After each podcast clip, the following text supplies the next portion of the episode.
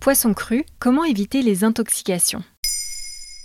Merci d'avoir posé la question. Sushi, ceviche au gravlax de saumon, ces dernières années, le poisson cru s'est taillé une place dans nos assiettes. Même les supermarchés s'y mettent en vendant des maquis ou des sashimi en barquette. À partir de maintenant, tu porteras le nom de frère Sushi.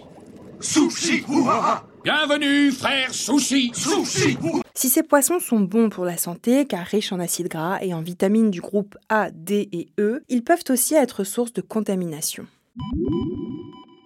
Quelle contamination? Le poisson peut être porteur de parasites. Parmi eux, on recense le ténia. Ce ver parasite, aussi appelé ver solitaire, est un ver plat plutôt présent dans les poissons d'eau douce comme la perche, la lotte, le brochet, mais aussi le saumon. Ces larves peuvent se former dans du poisson cru, mariné et mal conservé. Elles ressemblent à de petits serpentins. Une fois ingéré, le ver se développe dans le tube digestif, il prélève une part de la nourriture mangée pour grandir. Il cause des troubles digestifs graves, des diarrhées et des douleurs abdominales, ainsi que des carences et de la fatigue. Quels sont les autres parasites qui peuvent contaminer le poisson? Il y en a un principal, l'anisakis.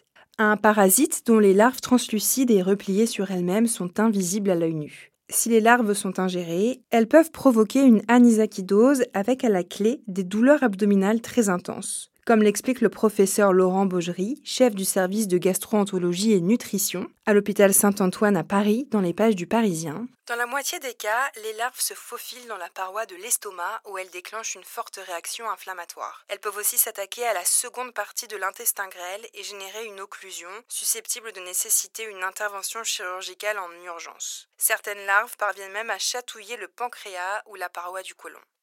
Comment faire pour ne pas être contaminé? Il n'y a que deux solutions pour éviter les risques de contamination. La cuisson ou la congélation. Pour déguster un poisson cru, il faut évidemment opter pour la deuxième solution.